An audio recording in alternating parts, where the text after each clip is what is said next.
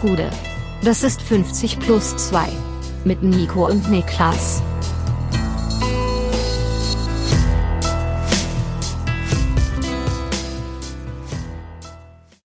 »50 plus 2, Bundesliga-Rückblick. Siebter Spieltag ist geschafft. Mein Name ist Nico Heimer und bei mir sitzt der Mann, der zum Einschlafen nur Maschendrahtzaun hört, Niklas Levinson.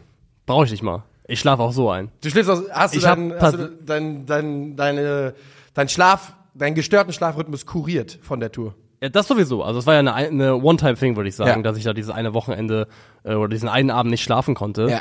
Was ich jetzt gemerkt habe, ist, es gibt ja, ähm, wir gehen immer diese Prinz Pi-Line in Kompass ohne Norden, ähm, nach dem Motto, man wird genauso wie die Eltern auch waren, letztendlich. Wie geht das Oh. nochmal? Fuck, Alter. Ähm, Viele Prinz Pi-Zitate. Gab es ein Comeback bei dir zuletzt? nee, eigentlich nicht, eigentlich nicht. Ähm, aber ist auch egal.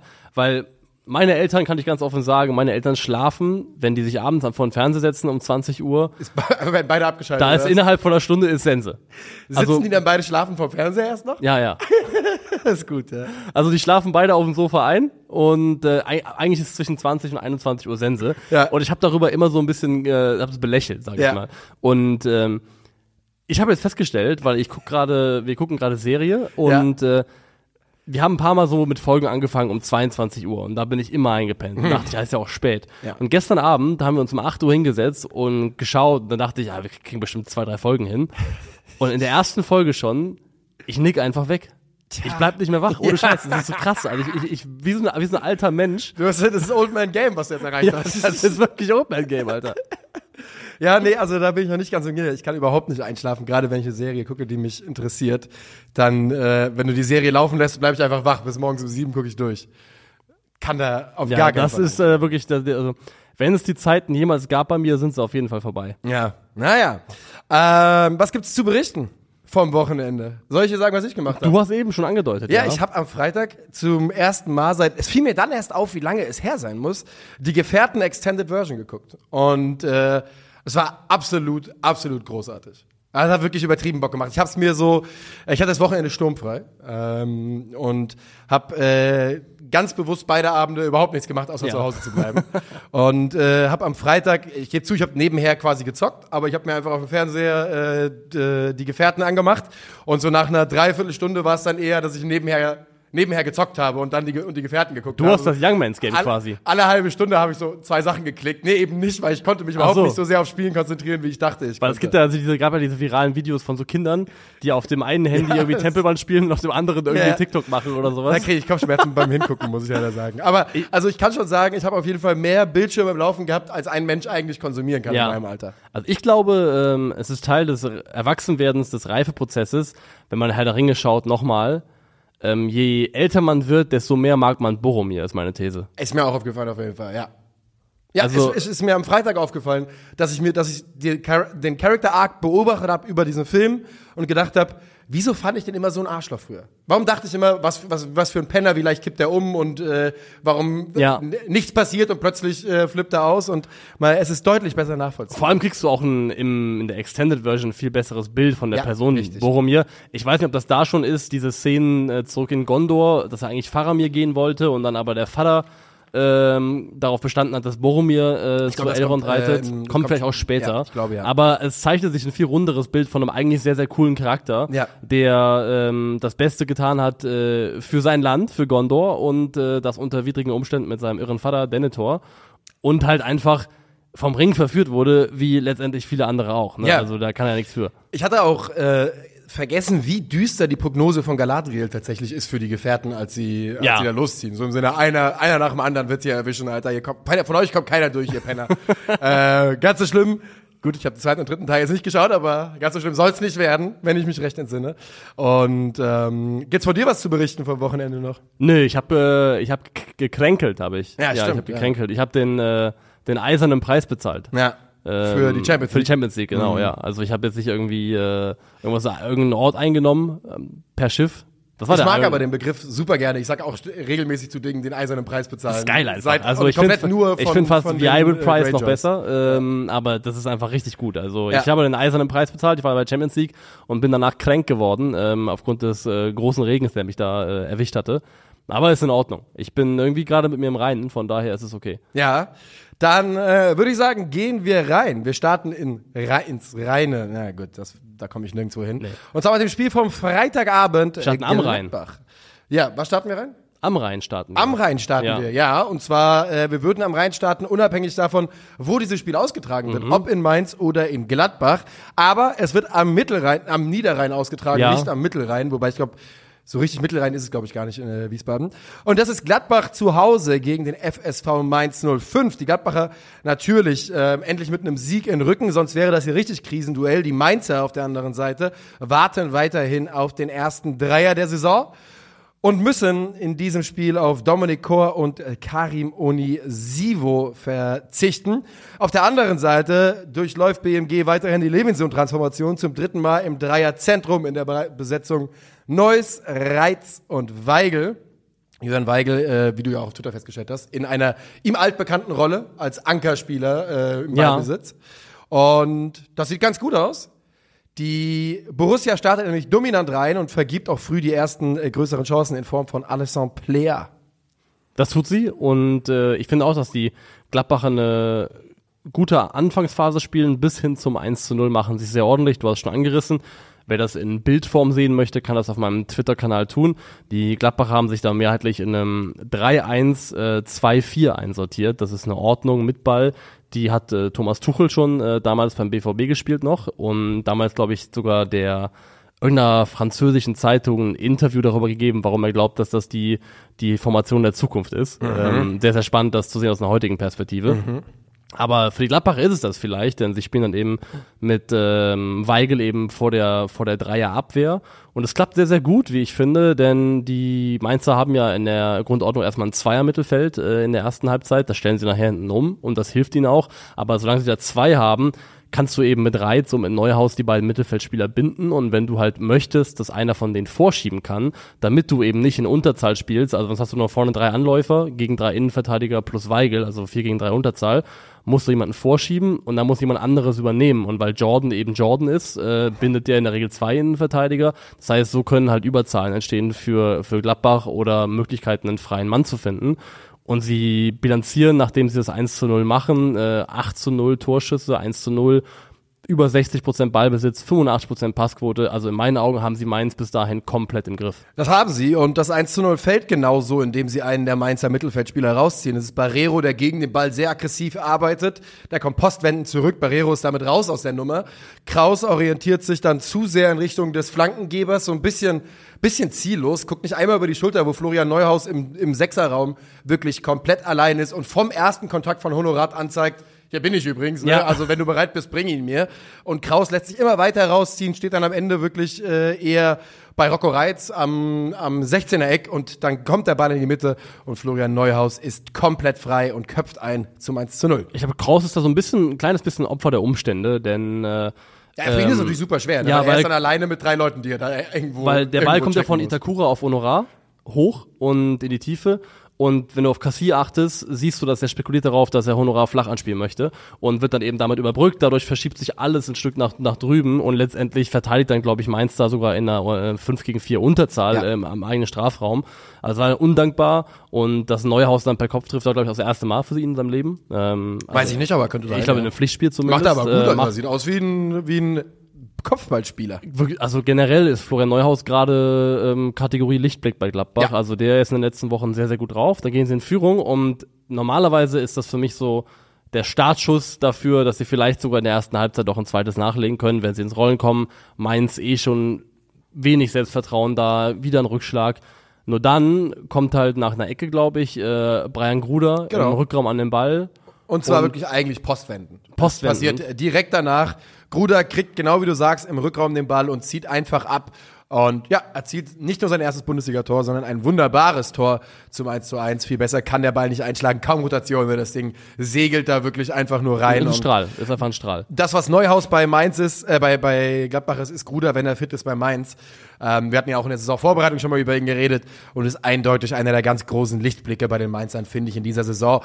Einer, ein Spieler, wo du halt merkst, das klingt jetzt so blöd, ne? Aber ein Spieler, wo du halt merkst, der ist noch nicht komplett im Bo Svensson-System angekommen. Der, der traut sich vorne Sachen, der macht Dinge Ja. selbst und äh, spielt nicht nur nach Schema F runter und das tut den Mainzern sehr, sehr gut in dieser, in dieser Phase und besorgt eben so, das muss man- muss man so sagen, den Ausgleich aus dem absoluten Nichts. Ähm, die Gladbacher, wie du vorhin schon einmal gesagt hast, sind die klar bessere Mannschaft bis dahin. Bis dahin, aber danach siehst du halt auch sofort, wie fragil dieses Gebilde ist. Also die Mainzer machen es vor allem, glaube ich, nach der Halbzeit ähm, auch deutlich besser. Sie stellen auch um, wechseln von äh, drei, die vorne anlaufen, auf zwei, füllen dafür im Mittelfeld mit einem mehr auf, können dementsprechend auch das, äh, ja, nach, nach vorne spielen der Gladbacher im Aufbau deutlich besser eingrenzen. Das, das liegt ihnen deutlich besser. Aber du merkst einfach auch, dass es an den Gladbachern nagt und arbeitet, dass du halt 20 sehr, sehr gute Minuten hast, in Führung gehst und sofort alles zunichte gemacht wird mit so einem, ja, letztendlich mit einem Lotteriemoment. Weil das sind so Dinge, gegen die kannst du dich einfach fast nicht wehren. Nee, gegen Klar kann man jetzt sagen, da muss einer vielleicht den Rückraum abdecken, aber das sind so Dinge, die passieren im Fußball einfach, die kann keiner einkalkulieren. Man kann Ähm, nicht, man kann nicht 100% irgendwas verteidigen und äh, irgendein Tod musst du sterben. Pick your poison so ein bisschen. Ja. Und das ist dann auch, also da mache ich Gladbach null Vorwurf. Das ist ein Poison, das ist das Gift, was ich immer wieder nehmen würde. Sagen, ja, dann kriegt Gruder den Ball da halt am Ja. 16er Eck, den macht er einmal von, von 20 Schüssen. So. Also wenn, wir, wenn man daran denkt, wie Bayern damals im Pokal gegen Freiburg ausgeflogen ist mit diesem Höflerstrahl Ja. aus dem Rückraum, das passiert auch ein, einmal von 100, F- 100 Fällen passiert das eben und dagegen kann man sich auch nur bedingt wehren. Ist ja auch schön, dass es so ist im Fußball, das macht es ja auch irgendwo aus, Ja. dass du halt egal wie gut du dich systematisch einstellst, was auch immer, durch irgendeinen so einen Zufallsmoment immer ähm, deine Pläne über Bord geworfen wer werden können und das passiert hier eben und Mainzer kommen besser ins Spiel und gehen dann auch tatsächlich in der Folge in der zweiten Halbzeit in Führung, das tun sie in der Von- 75. Minute. von Ayman Barkok. Einmal Barkok, ja. Ja, der ist kurz vorher eingewechselt. In der 70. werden Gazi und Barkok eingewechselt für Gruder und Lee. Und genau Gazi und Barkok sind es, äh, die dieses Tor in äh, Co-Produktion machen. Mainz erwischt die Gladbacher da hoch aufgerückt, der letzte Mann von Gladbach in dem Augenblick im Mittelkreis und äh, spielen da wirklich im Dreieck relativ einfach komplett äh, Gladbach einmal aus. Und Barkok ist dann mit Ball schneller als Rocco Reitz, setzt sich da auch körperlich gut gegen ihn durch. Schneller ist er wahrscheinlich nicht wirklich, er ist Ja. einfach nur ein bisschen cleverer und stärker und äh, macht ihn dann rein zur Führung der Mainzer. Das erste Tor von Ayman Barkok, sein zweites sehr, sehr schönes Solotor gegen Gladbach in seiner Karriere. Ähm, erinnere an eins, wo die Eintracht mal ein 3 zu 1 verspielt hat. Und ähm, ja, es war, ich habe mich einfach brutal für Ayman Barkok gefreut. Das wirklich. verstehe ich. Das- ähm, Einzelkritik für mich noch bei Gladbacher Seite. Erstmal, du siehst bei Elvedi schon beim Rausschieben, dass er, er checkt selber, dass er sich verkalkuliert hat und bricht ab, aber kommt dann eben nicht mehr ins Tempo rein. Ähm, in meinen Augen muss ich aber auch sagen, ich verstehe nicht ganz, warum Itakura nicht versucht, diagonal an Barkok ranzukommen. Also warum er einfach nur ähm, ähm, parallel mitläuft und da die Mitte abdeckt, wo eigentlich genügend Gladbacher gewesen wären. In meinen Augen muss Itakura zumindest versuchen, den Weg zu Barco zu schließen und selber auf ihn draufzukommen. Also da sehe ich ihn auch im im Teilverantwortung. Der Fehler passiert hauptsächlich vorher, aber würde ich noch mit anmerken. Ähm, und dann, also muss man ja sagen, ist es ja wirklich so, wenn Gladbach dieses Spiel zu Hause verlieren sollte, ist es äh, absolut Rücken zur Wand und Ja. der nächste heftige, heftige Rückschlag, nachdem man gerade mal gewonnen hat. Aber, und das ist, glaube ich, neu, würde ich zumindest sagen, eine gewisse Resilienz hat sich bei der, äh, Ja. bei der Borussia eingeschlichen. Also nach dem 3-3 nach 3-0 in Darmstadt mit ein bisschen gütiger Mithilfe des Schiedsrichters. Ähm, jetzt eben auch noch der späte Ausgleich, äh, Joe Skelly, eingewechselt. Genau so ist es. ähm, kommt da von auf der, ja, auf der rechten Seite außerhalb des Strafraums an den Ball und äh, macht eine schöne Bewegung und zieht den dann rein auf eine Art und Weise, wo ich sagen muss, sehr, sehr schönes Tor. gegen die eigene Laufrichtung Gegen- so abzuschließen, Alter. Aber vorher müssen wir wieder, müssen wir wieder Danny da Costa anzählen, glaube ich. Ja? Er geht da einfach mit Ngumu nicht ins Kopfballduell. Und der Ball geht von Ngumu dann direkt zu Skelly. Ja. Und Ngumu ist groß, ich war überrascht, 1,85. Mhm. Aber da kostet es 1,87, also er kann zumindest hochspringen. Und das macht er nicht. Ja. Drei, zwei Meter vorm eigenen 16er springt er im Kopfballduell nicht hoch. Das ist natürlich schwierig. Und Skelly macht ihn dann gegen die eigene Laufrichtung. Dazu muss man übrigens sagen, dass die Gladbacher vorher zwei riesige Chancen durch Schwanzara haben, die Zentner Ja. äh, sehr, sehr stark entschärft. Und Scully macht ihn natürlich das ist schon, das ist schon äh, Premium-Klasse. Genau, er hat danach auch auf eine Art und Weise gejubelt, die so ein bisschen aussah nach dem Motto, labert ihr mal. Ja. Ähm, also ich weiß nicht, an wen das gerichtet war, aber es sah zumindest so aus, dass es, ja, an uns, ja, dass es in irgendeiner Form von Kritik gewesen ist in irgendeine Richtung. Ich finde am Ende dann okay, dass halt, also Mainz ist zurück ins Noch, Spiel. noch ein. Satz. Zentner kann ihn trotzdem halten, sage ich.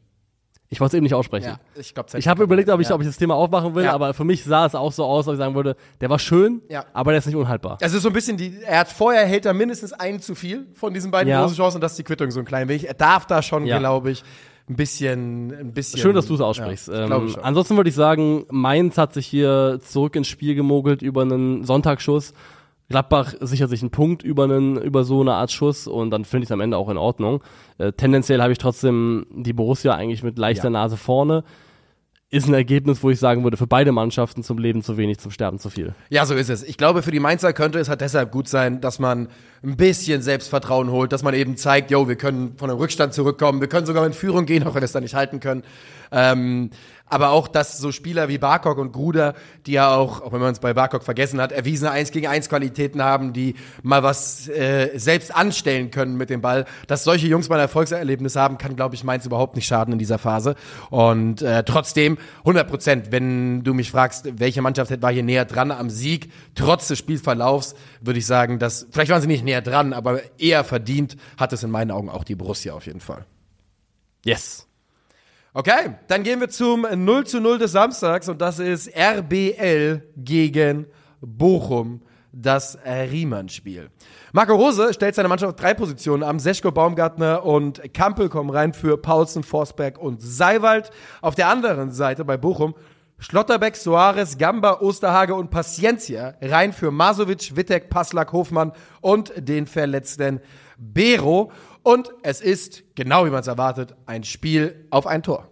Und das bleibt auch über 90 Minuten. Ich finde, dass die Bochumer Umstellung, also neben der Tatsache, dass sie sicherlich nach der letzten Woche leistungsbedingt sind, ähm, auch klar Richtung Verteidigen gehen. Also Bochum kann ja auch eine andere Schiene aufstellen als Gamboa und Soares und die, die sie gewählt haben, ist für mich die deutlich ähm, defensiv orientiertere. Das zahlt sich aber aus, ähm, also allein durch den Punktgewinn, der natürlich stark bedingt ist dadurch, dass Manuel Riemann im Verlauf des Spiels gleich zwei Bam. Elfmeter pariert. Und wir haben, Und, ich habe letztens über ihn eine, gesprochen. Ich habe letztens, hatte ich die Frage in, ähm, im Fracalcio, sollte man sich überlegen, als dritten Torwart zu Turnieren einen dezidierten Elfmeter-Killer mitzunehmen und wer wäre das in Deutschland? Und dann habe ich eben so ein bisschen in die Recherche du geschaut. warst quasi Didi Hamann voraus. Ich war Didi Hamann voraus. Ja, ich glaube, dass Didi Hamann einfach Calcio Berlin guckt. ähm, und dann bin ich in die Recherche gegangen und die, ja, Riemann-Statistiken seit, also erstmal in seiner Karriere 60 kassiert, 34 gehalten. Das ist schon mal bärenstark. Das ist irre. Also eine, eine Haltquote von über 50 Prozent Ja, aber jetzt warte. ist- Seit er aufgestiegen ist, hat er 11 von, also ich meine, die Quote ist sogar ein bisschen schlechter, aber es hört sich fast noch besser an, 11 von 23 gehalten. Bochum verursacht Elfmeter am, am, am Fließband Ja. und Riemann hext sie raus. In diesem Fall ist es in der 26. Minute Xavi Simmons, der gegen Schlotterbeck den Kontakt sucht. Ich sag's ganz ehrlich, ich hätte ihn nicht gegeben, Ich aber ich setze mich auch nicht hier hin und sage, kann man nicht geben. Das ist mir ein bisschen zu viel. Also den dann zu kippen ist zu viel, glaube ich, ja. Also ich, oder wurde er direkt gegeben oder wurde er mit VR gegeben? Ich bin mir gar nicht sicher. Er Ich wurde auch runtergegeben. nicht. Also ich fand aber auch, dass es soft war. Ich finde auch, wenn man es weiterlaufen lässt, dann geht die Welt davon definitiv nicht unter und er sucht den Kontakt ganz, ganz klar. Ähm, und Simmons tritt dann auch selber an und Riemann hat die Ecke, Ja. hält den Ball. Und äh, was bei Riemann so faszinierend ist, finde ich, er hat, der ist so ein bisschen so ein Blast from the Past Torhüter. Ja, Mann, Weil- ich habe genau das am Wochenende geguckt. Ich habe am Wochenende mit dem Kumpel geguckt und habe gesagt, der hat das, was man früher einen exzentrischen Torhüter genannt hat. Genau, Das gibt's so, heute nicht das mehr. ist so ein Torwart aus den 90ern, frühen 2000ern. So der Vibe kriegt man von Manuel Ja. Riemann und das ist saugeil, finde ich. Das Der hält, der hält acht und haltbare und in der 90. Minute taucht er mit Unterhose auf dem Kopf im gegnerischen Strafraum auf und du fragst dich, was macht Riemann da? So ist er drauf. Ja, das ist absolut diese, genau das, was du gesagt hast. Das ist der exzentrische Torhüter-Typ, der immer so zwischen Genie und Wahnsinn pendelt. Ja. Und ich fände aber, also alleine für die Story, fände ich saugeil, wenn so jemand mit zum Turnier fahren würde und dann vielleicht echt seinen Moment kriegen würde. Also, Ja. wa- was wäre das für eine Ich glaube, es Geschichte? ist halt super schwer gegenüber den dritten Torhütern, die seit Jahren irgendwie Baumann und Trapp, die ja so die Nummer drei sind, wenn Ja. Neuer zurückkehrt. Das ist halt schwer, denen gegenüber zu verkaufen. Aber ja, also ich verstehe es auch. Mit den Quoten bist du ja auch in einem Bereich unterwegs, wo du nicht mehr sagen kannst, der hatte jetzt mal eine gute Saison. Sondern der ist über seine gesamte Karriere gesehen der absolute Elfmeter-Killer und mit Elfmeter-Killer. Abstand der Beste. Und das ist ja eine, eine Spezialisierung, die du bei einem großen Turnier gebrauchen kannst. Von daher, ich Ja. glaube, das kann man schon irgendwo für argumentieren. Aber Bochum generell so ein bisschen äh, oldschoolig unterwegs. Vorne ja auch so eine Big Man, Small Man Sturmpartnerschaft mit Paciencia und Asano. die auch kurz vor der Halbzeit nochmal fast Ja. Früchte trägt, als Paciencia den einen Ball verlängert und das ist wirklich komplett oldschool. Das ist einfach Ja. nur langer Ball, Kopfballverlängerung rückwärts und Asano startet rein. Und äh, die Abschlüsse sind aber dann ein bisschen harmlos, äh, generell von den Bochumern. Kann man schon sagen in Summe, dass die dann selber kein Tor schießen. Das ist dann nicht wahnsinnig überraschend, denn dafür haben sie nicht so wahnsinnig viele Gelegenheiten gehabt. Aber klar, sie verursachen noch einen zweiten Elfmeter, wo äh, Paulsen am Knie getroffen wird. Von Ordetz. Äh, Von Ordetz. Ähm, auch da verschießt dann Emil Forsberg. Äh, sehr, sehr stark, wie der von Riemann auf die Hand nochmal hochgeht. Ja. Ähm, ähm, was ich aber finde ist, man muss wirklich die Gesamt-Bochumer Defensivleistung wirklich mal loben, denn ich habe mal durchgeschaut und Fotmob sagte ja auch ähm, Expected Goals aus dem Spiel heraus. Und tatsächlich ist äh, die einzige Mannschaft in der Saison bisher, gegen die Leipzig aus dem Spiel heraus weniger XG hatte, war der FC Bayern. Ja. Danach kommt der VfL Bochum, der hier wirklich, wie ich finde, eine sehr disziplinierte hatten aus dem Spiel heraus hatte Leipzig weniger XG als Bochum selbst oder am wenigsten Nein, nein. Also nach. ich habe geschaut, gegen Ja. wie, wie viel XG aus dem Spiel heraus hat Leipzig gegen die Mannschaften Ja. erreicht, gegen Okay. die die bisher gespielt und das haben. war am zweitwenigsten. und am zweitwenigsten Krass. gegen Bochum. Und das finde ich schon beachtlich. Das ist dann auch irgendwie ein Fingerzeig darauf, dass sie halt nicht irgendwie mit Glück rein, klar, zwei Meter musst du halten, aber Ja. aus dem Spiel heraus jetzt nicht mit Glück da reingestolpert sind, sondern wirklich gut verteidigt haben in meinen Augen. Und ich muss auch sagen, dass Leipzig zwar über 90 Minuten ohne jegliche Frage optisch überlegen war, aber wenn man so drüber nachdenkt, so unglaublich viele zwingende Chancen kommen mir wirklich nicht in den Sinn. Olmo. Ja, Das ist Olmo. Also das Fehlen von Dani Ja, Olmo. ja, ja, äh, Leipzig steht aktuell, habe ich auch mal nachgeschaut, tatsächlich. Die sind ja auf dem Papier die viertbeste Offensive der Liga. Mhm. Aber Non-Penalty, also erwartete Tore ohne Elfmeter, sind sie der Bundesliga aktuell nur auf Platz 11. Das ist relativ bescheiden für eine Mannschaft wie Aha, Leipzig. ja. Und also meine These ist, ähm, dass es an Dani Olmo liegt primär, weil der auf eine Art und Weise, auch wenn es nicht immer direkte Torbeteiligungen sind, dass die Offensive am Laufen hält, kreative Momente erzeugen kann. Und gerade gegen Bochum, die ja in dem Fall super tief gestanden haben, auch über weite Strecken dieses Spiels, ist Dani Olmo halt ideal. Weil der hat, das ist ein Spieler, der hat diese genialen Momente, Ja. der findet eine Lücke, die kein anderer sieht. Und äh, Xavi ist, ist auch ein toller Spieler, aber ist für mich nicht ganz dieser äh, Spielmacher-Typ, wie es ein Dani Olmo ist. Und ich glaube, dessen Abwesenheit, die merkt RB, wenn es gegen solche Gegner geht. das tun sie auf jeden Fall. Und für die Leipziger ist es, äh, für die Leipziger, für die Bochumer ist es natürlich, auch wenn in der Situation ein Punkt nicht viel ist und äh, man damit natürlich weiterhin jetzt auf Rang 16 äh, Ja. rangiert, Kolossal viel wert. Es ist einfach brutal. Es ist auch einfach ein Punkt, der sich nach so viel mehr anfühlt als ein Punkt. Weil kannst du davon ausgehen, dass im Bus zurück, ich vermute mal, diesen Bus gefahren und sind nicht von Leipzig geflogen, aber man weiß es natürlich nicht, äh, dass die Stimmung gut war bei Bochum. Davon Ja. gehe ich ganz, ganz stark aus. Denn die haben hier über 90 Minuten einen äh, Goliath niedergerungen und zwar nicht gewonnen, aber es fühlt sich mit Sicherheit so an und für die Leipziger ist es halt ähm, auch ein herber Punktverlust. Denn weiterhin vorne ist alles brutal eng, aber Stand jetzt nach sieben Spielen äh, Sechster in der Tabelle und das hat man sich mit Sicherheit auch anders vorgestellt da im Osten. Ja, Mehr habe ich dem Spiel auch einfach nicht. ich auch halt nicht. Ich möchte weitergehen. Ja. Ich möchte weitergehen. Dann gehen wir weiter zu einem Spiel, ähm, bei dem ich nicht wusste, was ich. Also ich hatte keine hohen Erwartungen. Es war der FCA gegen den SVD, gegen die Lilien. Befreit den Skaken! Und Unleashed the Skake. Und das Spiel endet 1 zu 2. Darmstadt gewinnt in meinen Augen absolut verdient dieses Spiel auswärts. Aber sowas von. Alter. Ganz kurz, ist, das war aus äh, Kampf der Titanen, oder? Befreit den Ja, ich Kraken. glaub- ja, ja, genau, ja, richtig. Ein absoluter Scheißfilm, aber dieser Moment ist geil, wo gerufen wird, befreit den Kraken. Der kam ja relativ kurz nach Avatar. Warum ich das weiß, war derselbe Hauptdarsteller. Genau, der hat da kurz eine Welle geritten Genau, und genau, dann hat man genau. gemerkt, so cool ist der gar nicht. Sam Genau, Worthington. genau, genau so ist es. Ich weiß nämlich auch, dass ich im Kino war und diesen Film geguckt habe und mir gedacht habe, der Dude ist eigentlich überhaupt nicht cool. Der hat auch nicht mal diese inhärente Coolheit, die Ja. über eine schlechte Rolle so ein bisschen hinweg äh, Ich blenden sehe gerade, weißt du, wer Zeus gespielt hat? Liam nicht mehr. Neeson. Wirklich? Ja, ja, ich sehe es gerade hier. Liam Neeson war Zeus. Also haben sie wirklich toll besetzt, die Nummer. Ja. Befreit den Kraken. Ähm, hier wurde der Skaken befreit. Ja. Also zum Thema verdienter Sieg. Ähm, Augsburg spielt eine erste Halbzeit, Ey. wo sie sich dominieren lassen von einem Aufsteiger, der in äh, Augsburg 67 Prozent Ich Ballbesitz es mir auch hat. Ähm, und sie hatten vorher diese Saison unter 44 Prozent im Schnitt, Ja. Darmstadt. Die hatten am, am zweitwenigsten in der Liga und haben hier zwei Drittel Ballbesitz. in also hier war ein, ein Rahmen gegeben, wo ich sagen würde, ich jetzt nachvollziehen können, wenn man in der Halbzeit einen Trainer wechselt. Also Also äh, ganz kurz äh, zu wechseln. Äh, Vargas und Mbabu sind raus. Äh, Bello und Gumni sind wieder drin. Und äh, bei bei den anderen, bei Darmstadt ist Yannick Müller, kommt zu seiner Stadt Gisa, Gisa Julia, wie heißt er? Gisa, Gisa, Jasula? Warum kann ich den Namen nicht mehr sagen? Jasula. Äh, in der Startelf, Bundesliga-Debüt für den 29. Ja, und du sagst es. Sag mal Alter. Regisseur. Es sind, äh, bitte? Sag mal Regisseur. Regisseur. Ist gar kein Thema. äh, das war jetzt einfach nur ein sogenannter Hirnfurz. Ja, ich hab's mir aufgeschrieben. Das sind zwei der drei Teams mit dem wenigsten Ballbesitz der Liga, 45 Prozent. Und äh, Darmstadt bleibt sich treu, äh, Augsburg bleibt sich treu. So könnte man es positiv bes besetzen, die Ja. ganze Nummer. Darmstadt hat offensiv ein einziges Konzept, eine einzige Idee. Und die heißt, den Ball irgendwie ins letzte Drittel befördern und hoffen, dass Demirovic den Fuß rankriegt. Mehr machen die nicht. Augsburg. Ja, Augsburg, Ja, ja, Entschuldigung. ja. Die, Doch, mehr ja. machen die wirklich einfach nicht. Und wenn Demirovic ein bisschen neben sich steht und keinen Sahnetag erwischen, er trifft ja später sogar noch, dann sieht man, was passiert. Nämlich Ja. absolut nichts. Hat ja auch eine große Chance vorher, der liegen lässt Ja, mit dem bisschen Lupfer. unangenehm. Äh, bisschen unangenehm war der, ja, das ist ein bisschen doof, sieht man da aus. Ähm, Also normalerweise ist es im Fußball ja so, wenn du die Mannschaften heute anschaust, dass es immer so ein Trade-off ist. Es gibt entweder dynamische Umschaltmannschaften, die sehr schnell spielen nach vorne, Ja. aber dafür halt äh, Mangel haben an Passgenauigkeit, äh, Menge an Pässen, die sie überhaupt spielen.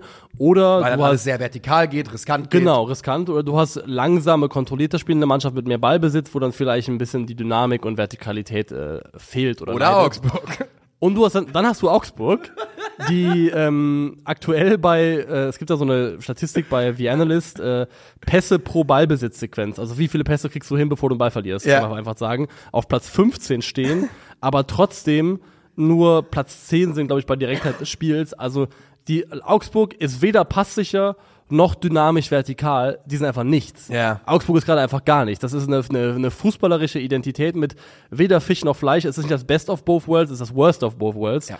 Und das ist ein Status quo mit einer Mannschaft, wo ich immer noch finde, da haben wir zu Recht vor der Ja. Saison gesagt, das ist ein Das guter ist Kader. ein besserer Kader als ähm, das ist nicht zu verteidigen, nicht zu rechtfertigen. Also ist es es ist ein nicht. Wunder, wenn Enrico Maaßen am Ende dieser Länderspielpause oder vielleicht sogar nachdem wir die Folge hier aufgezeichnet haben, noch Trainer ist. Ja, für mich ist es auch, war das ein Spiel, wo ich sage, was brauchst du noch sehen?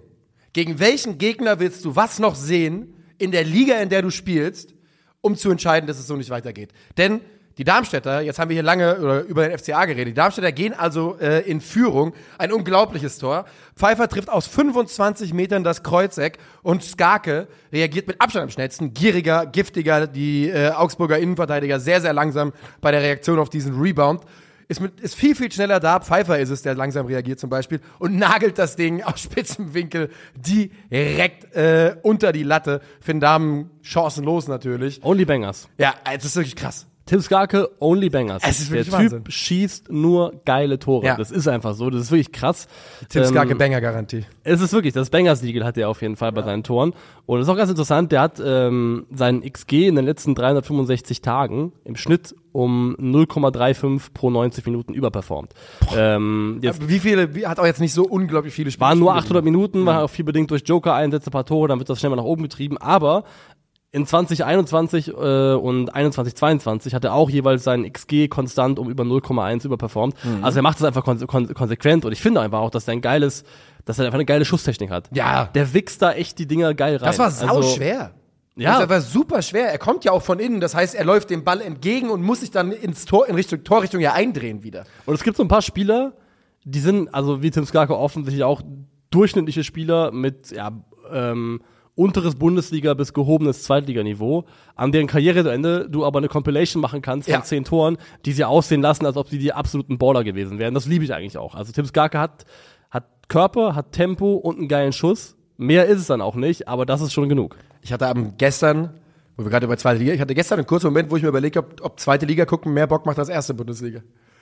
Ich bin nicht weit davon entfernt, diese, diese Aussage mal offiziell zu tätigen. Sie ist hiermit nicht offiziell, aber ich bin nicht mehr weit entfernt davon.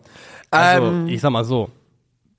Die, also Pauli, HSV, Lautern, Kiel, Hannover, Düsseldorf, Paderborn, Magdeburg, Hertha, das ist die erste Tabellenhälfte. Ist einfach, ist schon geil. und wenn die, gegeneinander, wenn die gegeneinander spielen, kann absolut alles passieren. Ja. Das ist halt wirklich nice. Und das stimmt halt in der Bundesliga nicht, wenn man sich da einreden will, dass jeder, jeder, jeder jeden schlagen kann. Das ist eine absolute zwei, wenn nicht drei Klassengesellschaft in der Liga.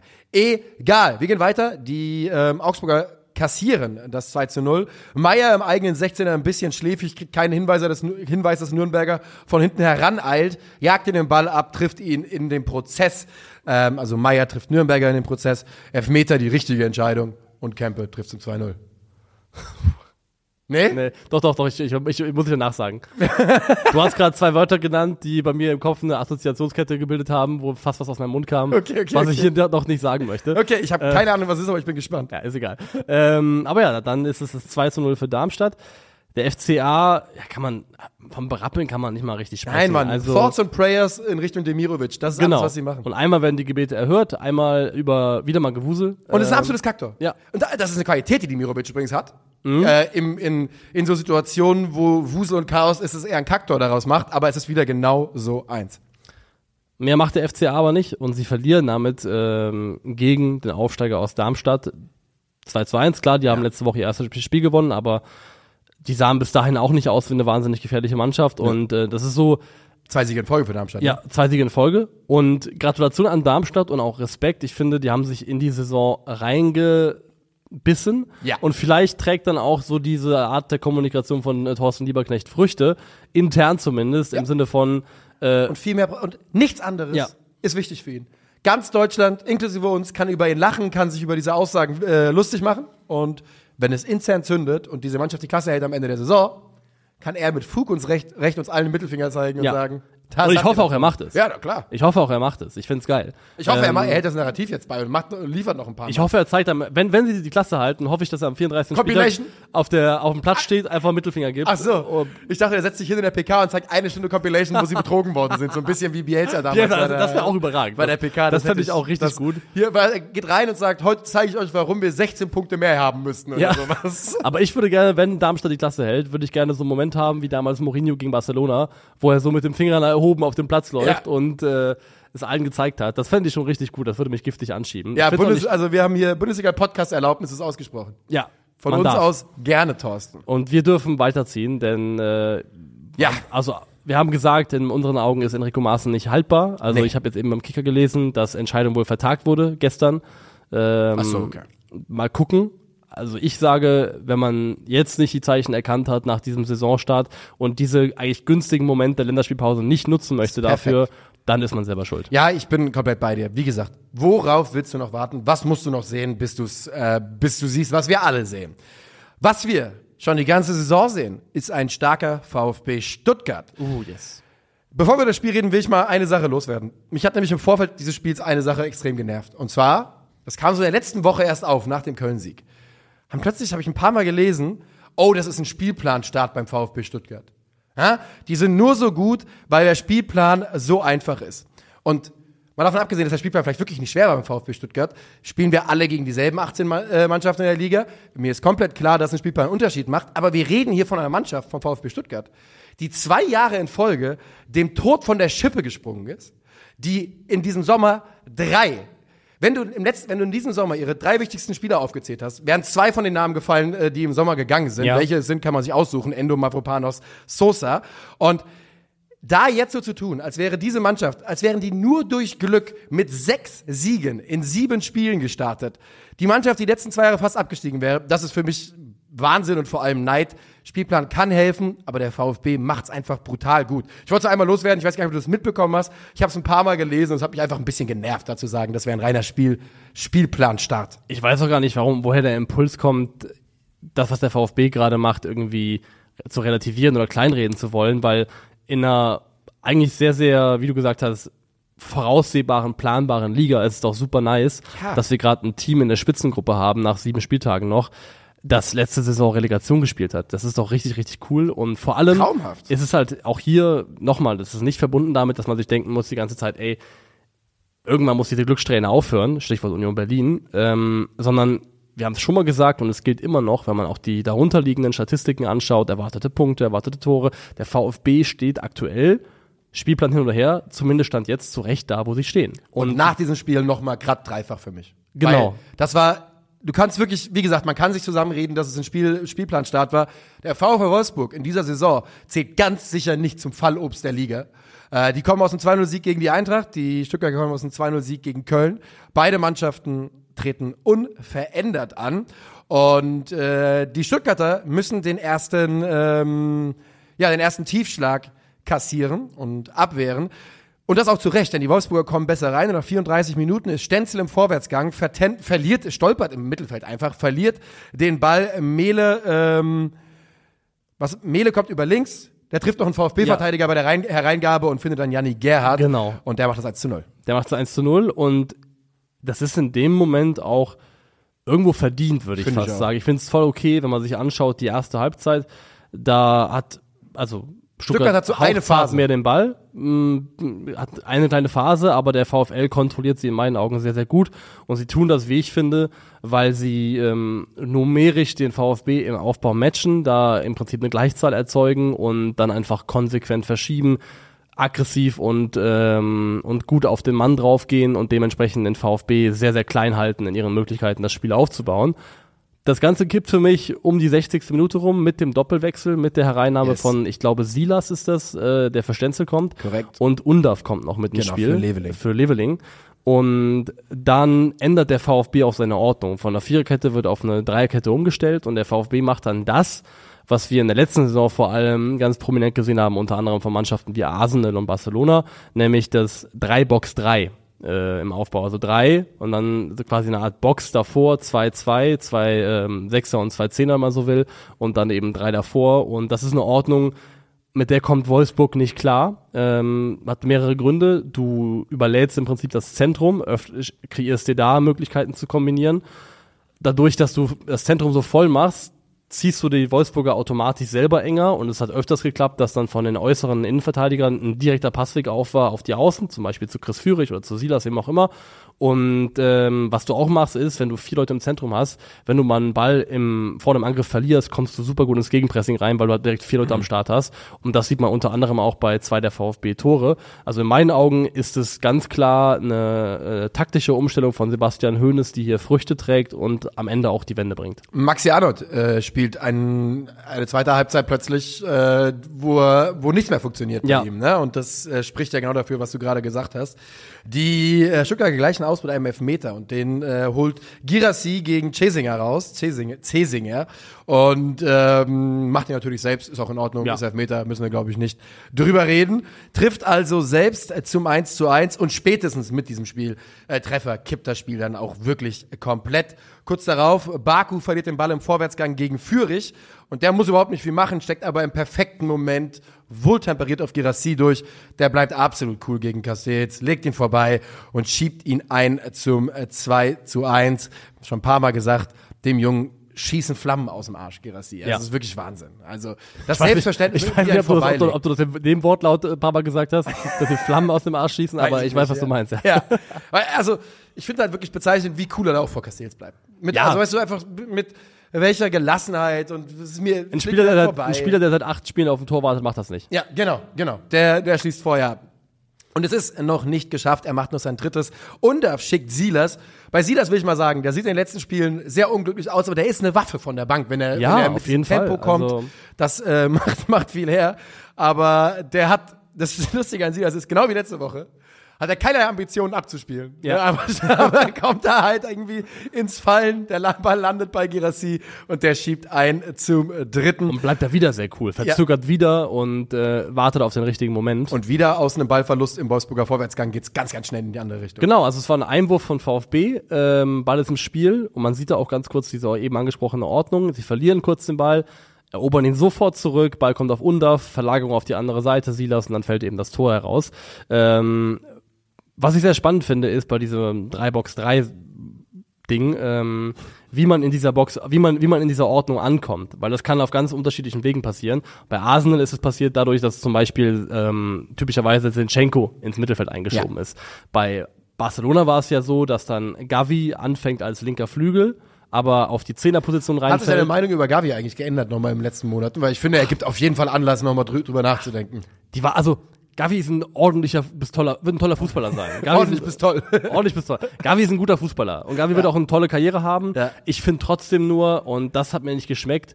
Ich sag trotzdem ohne Pedri Ja. gibt es diesen zwischenzeitlichen Gavi-Hype nicht. Das kann durchaus sein. und ja. ähm, ich finde nicht, nach wie vor nicht, dass er in dieselbe Kategorie gehört, wie wenn wir über Petri, Musiala und Bellingham sprechen. Das ist für mich immer noch ein Fair anderes Level. gehe ich auch mit. Und das ist noch nicht schlimm, das ist ja, das ist ja trotzdem, kann man ein guter Spieler sein, ohne Oh ja. auf dem Level zu sein. Das soll absolut möglich ja, sein. und äh, dass man nicht mit Jahrhunderttalenten auf einer auf Augenhöhe ist oder Jahrzehntentalenten. Aber bei Barca war es eben so, dass dann eben Gavi nach innen zieht auf die Zehnerposition und Balde vorschiebt und den linken Flügel gibt. Und beim VfB, also die haben es erstmal total positionsflexibel gespielt, aber oft war das so, dass entweder Girassi oder Undaf sich fallen lassen und temporär einen der beiden Zehner geben.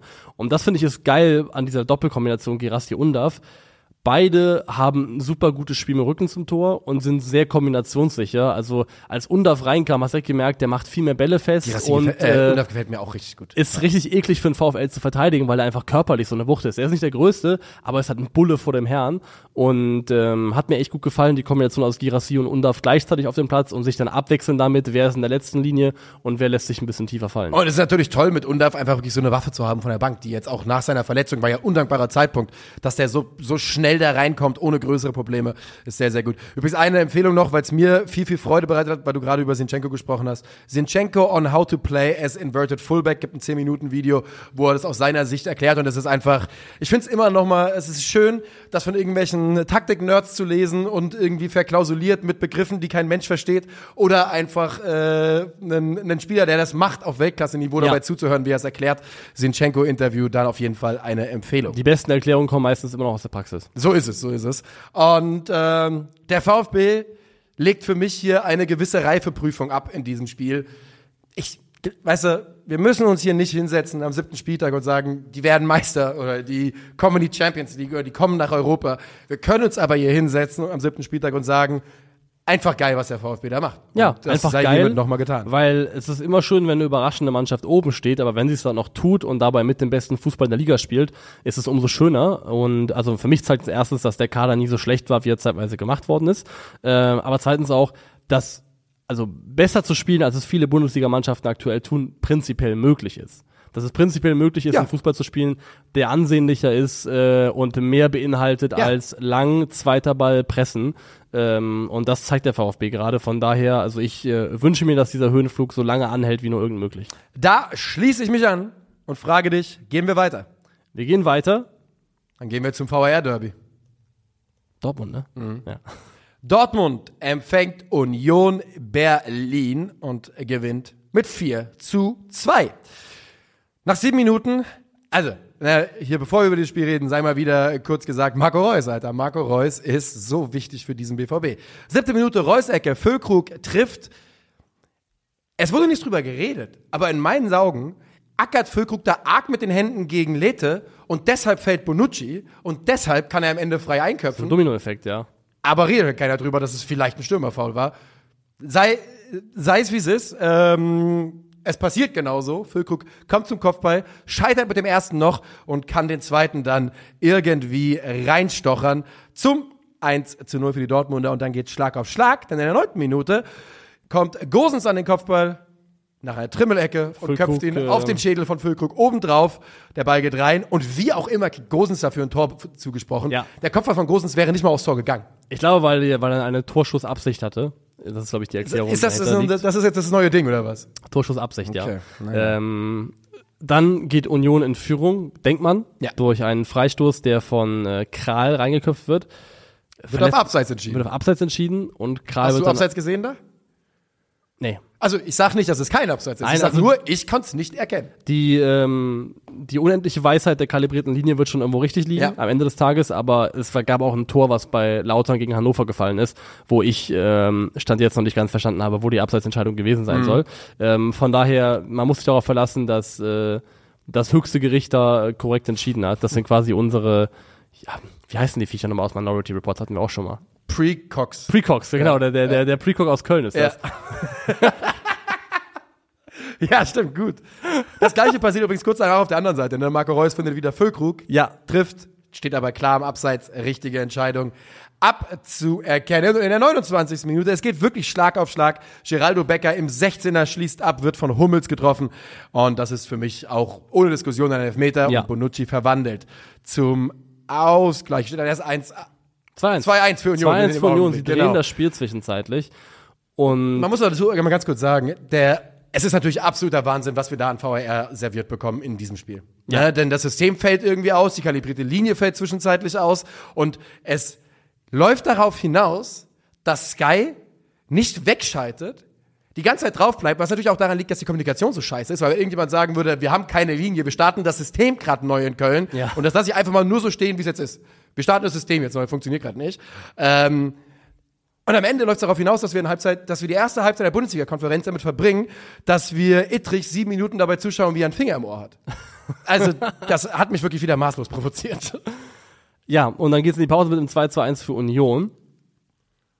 Und dann passiert etwas, also immer wenn man denkt, okay, die Geschichte von Unions Karma-Schelle muss irgendwann zu Ende erzählt Ja. sein, geht's weiter. Denn, also die kassieren im Laufe der zweiten Halbzeit noch drei Gegentore, aber wenn man nur alle Gegentore mal bilanziert, das erste ist ein Eckball, dann fressen sie einen Distanzschuss von Schotterbeck, dann fressen sie einen Konter äh, nach einer eigenen Ecke und am Ende ist es noch ein abgefälschter Schuss von Ryerson. Ja. Das ist schon wieder in der gesamten Entstehung der vier Gegentore, die Union da gefressen hat, ist es wieder maximal bitter. Ich sage jetzt nicht, dass es am Ende unverdient ist, dass der BVB gewinnt, weil die Spielanteile und der die aktivere Mannschaft, das ist definitiv alles Borussia Dortmund. Aber trotzdem, Die Art und Weise ist trotzdem einfach bitter. ja, Ja, äh, die, das Tor von Schotterbeck hat er übrigens sich einrahmen lassen unter dem, und äh, Nachricht an Julian getauft. Ähm, woll, zeig da mal, was er da hinten raus machen kann. Ist natürlich ein absoluter Banger von, von Schotterbeck. Ja. Äh, Glaube ich nicht groß drüber reden. Treffer aus der zweiten Reihe von, aus halblinker Position in den Winkel. Aber auch da, so schön. Renault ist dran. Und zwar dran genug, um den vielleicht auch zu halten. Finde ich. ja, ja. Weißt du, wenn du so dran bist wie Renault, dann finde ich, ich meine, er war super stramm, das sieht man ja auch an seinen Händen, aber vielleicht kann er den auch halten. Äh, und dann fällt das 3 zu 2, und du hast es gerade gesagt, es ist, ähm, in diesem Fall ist es ein Konter, es ist der Brandt-Reus-Konter. Brandt äh, leitet hinten rechts am eigenen 16er ein, startet parallel zur Linie durch, Marco Reus kriegt den Ball, zieht wunderbar das Spiel breit, indem er einen ausladenden Lauf nach links macht. super wichtig, dass er nicht einfach geradeaus weitergeht. Genau, ja. genau, weil so öffnet er den Raum für Brandt hinter sich. Der Ball geht zurück zu Jörn Brandt und er schiebt zur Dortmunder Führung ein. Der kleine Unsung Hero, in dem Moment auch noch Daniel Malm, der ebenfalls einen sehr schönen diagonalen Lauf macht und dann zusätzlich dafür sorgt, dass Brand äh, offen ist und dass der Passweg aufgeht. Also im Verhalten mit und ohne Ball spielt Dortmund in Person von Reus, Malen, Brand diesen Konter wirklich perfekt aus. Ja. Mich und Marco Reus haben schon ein paar Mal gesagt. Das freut mich einfach, dass er jetzt doch wieder so eine wichtige Rolle hat. Union ist nicht tot zu kriegen, die geben, geben sich in diesem Spiel nicht auf, aber Dortmund ist auch wirklich nicht allzu verwundbar und beweisen das kurz darauf. Da ist es dann Riasson, der erneut trifft nach einem Renault-Abpraller war das, ne? Der hat ihn dann in die Mitte gefaustet. Ja. Und dass er dann aus der zweiten Distanz Postwenden, aus der zweiten Reihe Postwenden so zurückkommt, von Gosens noch entscheidend abgefälscht wird. Natürlich auch ärgerlich, aber mit diesem 4 zu 2 ist das Spiel dann auch zugunsten des BVB entschieden. Ja, ma- sag mal kurz irgendwas, weil ich habe einen Nieser in der Nase. Ja, okay. Ähm, die, was habe ich hinten noch aufgeschrieben? Warte mal. Haller, Aller macht hinten noch ein Handtor. Er wäre da Stimmt, fast, ja. äh, fast zurückgekommen aus seiner Formkrise, aber das ist äh, für mich auch in Ordnung, äh, dieser Handtreffer. Und für Union Berlin bewegt sich natürlich jetzt alles schon richtig in eine dramatische Richtung, ne? Weil die stehen jetzt nach sieben Spieltagen mit sechs Punkten da, äh, mit fünf Punkten da, hinter Werder Bremen. Nee, sechs sind, sind, sind sechs. Sind, sind Zwei haben sechs, oh ja, ich habe gerade auf Augsburg geschaut, als wäre das Logo so ähnlich. Sechs Punkte, äh, punktgleich mit Werder und Borussia Mönchengladbach für Union Berlin eine ungewohnte Tabellensituation. Das sollte man gar nicht meinen, aber ist es. Und ähm, ja, es, also ich verstehe auch so ein bisschen, dass, wenn man sich damit scheiße fühlt, aber das ist so gefühlt der Preis für letztes Jahr, weil sie standen letztes Jahr streng genommen da, wo sie vielleicht nicht hätten stehen sollen und äh, dieses Jahr tun sie es auf umgekehrte Art und Weise. ähm, Borussia Dortmund muss man wirklich sagen, nach, also die zwei Unentschieden sahen dann zwischenzeitlich sehr beschissen aus, aber nach sieben Spieltagen, wenn du auf, auf fünf Siege und zwei Unentschieden schaust, auch wenn die Remis gegen Bochum und Heidenheim waren, die 17 Punkte aus sieben Spielen sind sehr gut. Das ist leider so, muss man sagen, wie Yep. es ist. Das ist so. Yep. Und ich gucke wirklich da drauf und also Terzic ist dann auch so ein Urs Fischer Light letztendlich. Was hat er denn gemacht? Ist, äh, Was hat der Terzic gemacht? Er hat eine absolute BVB-Legende wieder zur tragenden Säule in der Offensive gemacht.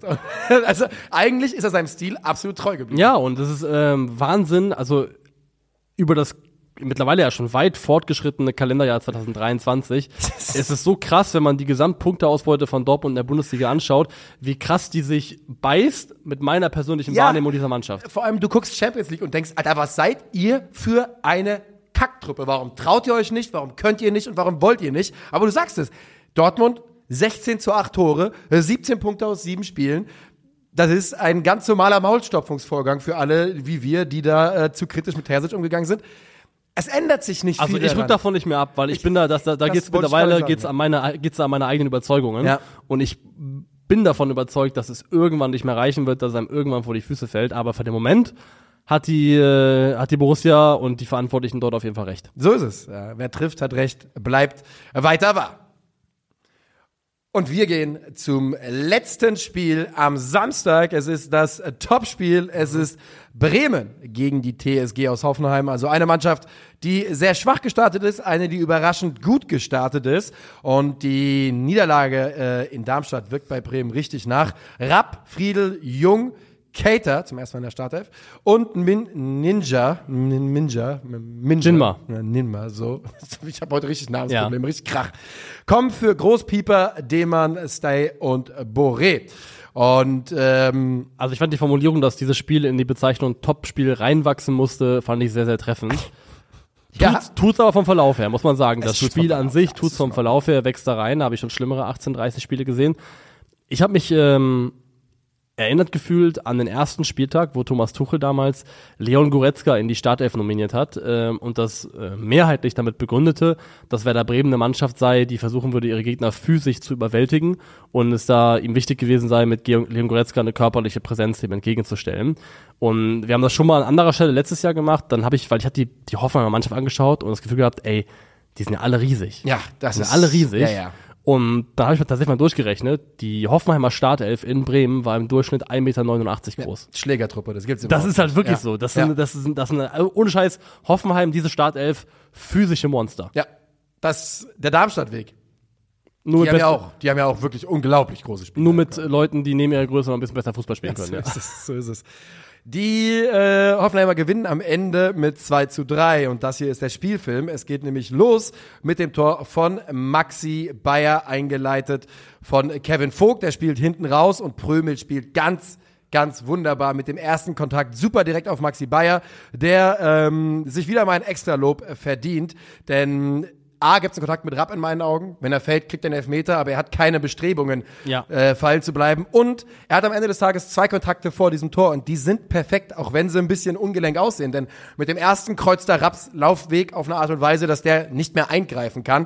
Und mit dem zweiten legt er ihn sich perfekt zum Abschluss vor. Und der Abschluss ist auch nicht leicht aus diesem Winkel. Fünfter Saisontreffer für Bayer. Und hier nochmal äh, extra erwähnt, der Pass von Prömel mit dem, mit dem ersten Kontakt. Ja, super, super. Der ist fantastisch. Also Prömel ist generell für mich der Spieler des Spiels in der Ja. Partie, ist der, der beste Mann auf dem Platz, wie ich aber, finde. aber so offensiv, wie wir ihn jetzt gesehen haben, habe ich ihn die ganze Saison noch nicht gesehen, Prömel. Dieses Jahr noch nicht, nee. Also er war ja, also er kam ja, Ja, ja, damals zu Hoffenheim mit der Empfehlung von auch etlichen Torbeteiligungen für Union, aber jetzt kommt er gerade wieder so ein bisschen in diese Rolle rein. Ähm, genau, die TSG geht dann in Führung, kassiert aber äh, relativ kurz danach den Ausgleich in Person von Romano Schmid ähm, und das geht darüber, dass äh, Mitchell Weiser sich eins gegen eins, glaube ich, gegen zwei Leute sogar durchsetzt. Ja, Krilic macht da was ganz komisches. Ja, und Der, dem ist da sein, sein Defensivinstinkt explodiert in der, in der Situation. Generell finde ich, dass die TSG das in dem Spiel gut verteidigt und das auch schafft, gegen Werder gut ins 1 gegen 1 zu kommen, über den Platz verteilt. Du hast zum Beispiel oft die Situation gehabt, äh, Prömel schiebt eins vor, schiebt auf Friedel im Aufbau, Grillitsch schiebt auf Lünen, der zusätzlich im Deckungsschatten von Wekost ist. Wekost ist ja auch ein exzellenter Pressingspieler, der ein unheimlich gutes Gefühl dafür hat, äh, Passwege abzuschneiden mit der Art und Weise, wie er sich positioniert. Da übrigens, ich bin beeindruckt davon, wie Wekost sich ohne Jammern und Meckern in den Dienst der Mannschaft äh, stellt, weil das Spiel ist ja nicht auf ihn ausgelegt, was, äh, was er, sie da spielen. Er ist ein Zuarbeiter. Ja. Er ist ein Zuarbeiter und er macht das wirklich ordentlich, wie ich finde. Es wird nicht belohnt durch Tore, aber ich finde ihn trotzdem sehr, sehr wichtig. Kabak hast du dann aus der Dreierkette, der eins hochschiebt und äh, Prömels Rolle im Mittelfeld übernimmt. Und das ist sehr, sehr gut über weite Teile des Spiels. Das Problem ist aber, wenn du halt eins gegen eins über den Platz stehst, wenn irgendeiner seine eins gegen eins verliert, dann kriegst du Probleme. Dann gerätst du ins Schwimmen und das Genau so passiert unter passiert. anderem im Ausgleich, ja. Grilic ist es der, der, also für mich ist es Grilic, der da den, ähm, der da den, Ja. den Zweikampf verpasst. Und was dann passiert, ist genau das, was du gerade gesagt hast. In diesem Fall ist es Brooks, der dann auf Weiser geht und dadurch geht der Raum auf. Genau der Raum, in dem Brooks sich dann bewegt. Der liegt quer auf Romano Schmid. Und schwer zu sagen wegen Abseits, nicht zu erkennen mit dem, mit dem bloßen Auge, aber ich denke, es ist okay. Und so machen sie das 1 zu 1. Machen sie. Ähm, und Stichwort Abseits ist ganz interessant, weil Jinma hat ja nochmal eine Chance für Werder auf, auch in Führung zu stellen, weiß ich gar nicht. Aber Jinma macht ein Tor Ja. für Werder, was zurückgepfiffen wird. Und auch da war die Abseitsentscheidung so hauchzart, dass sie eigentlich mit dem bloßen Auge kaum zu erkennen gewesen ist. Aber innerhalb der ersten Halbzeit geht Das war in der, in der 51. Minute, das war kurz nach der Halbzeit. Okay. Ja. Innerhalb der ersten Halbzeit geht die TSG noch in Führung in, per in Person von Grisha Prömel, der macht das Tor, wird da im, im Rückraum gefunden und nimmt dann einen sehr, sehr schönen, trockenen, satten Abschluss. Ja, und er ist es selber, der es einleitet. Er bringt den Ball nach links und er bleibt stehen. Letzte Woche haben wir drüber geredet bei, ich weiß gar nicht mehr, bei wem das war.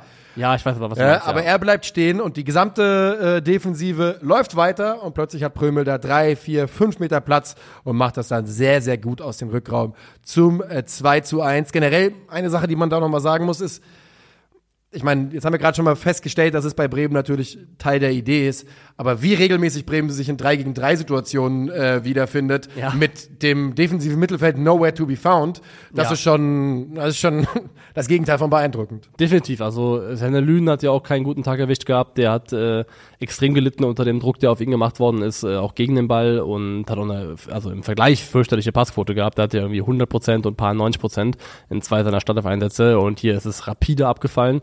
Und äh, Werder kommt aber nochmal zurück in diesem Spiel. Äh, Werder ist Wahnsinn, wurde dann gesagt. Äh, denn hinten raus machen sie tatsächlich in Person von Jens Day noch zwischenzeitlich das 2 zu 2, spielen das schön aus, wie ich finde. Ähm, rechts über die Seite, außen auf Christian Groß durch, Tja. der einen fantastischen Ball zurückspielt. Also Wingback Christian Groß. Denk mal, Ole, denk mal ein bisschen drüber nach. Ja, muss man nach, das ist der neue Weg. äh, ähm, die Flagge zurück, dieses herausragend, liegt hier richtig gut den Rückraum und Jens Dale trifft ihn dann auch perfekt und Ja. nagelt ihn zum 2 zu 2 ein. Und eigentlich macht man, also ich habe in dem Moment einen mentalen Haken ans Ergebnis gemacht Ich und gesagt, okay, die spielen 2 zu 2. Ähm, hat vielleicht auch Werder gemacht und äh, die TSG schlägt daraus nochmal Kapital, denn auf der Gegenseite kommt eine ähnliche Situation, da ist es Marius Bülter, der im Rückraum gefunden wird und sich den Abschluss nimmt und tatsächlich noch den 3 zu 2 Siegtreffer für die TSG erzielt, ebenfalls mit einem sehr, sehr schönen Tor. So ist es. Ähm, natürlich ganz, ganz bitter für die Bremer, aber für mich geht es trotzdem klar. Übrigens, damit es einmal gesagt worden ist, für mich auch kein Foul von Weghorst in der Entstehung.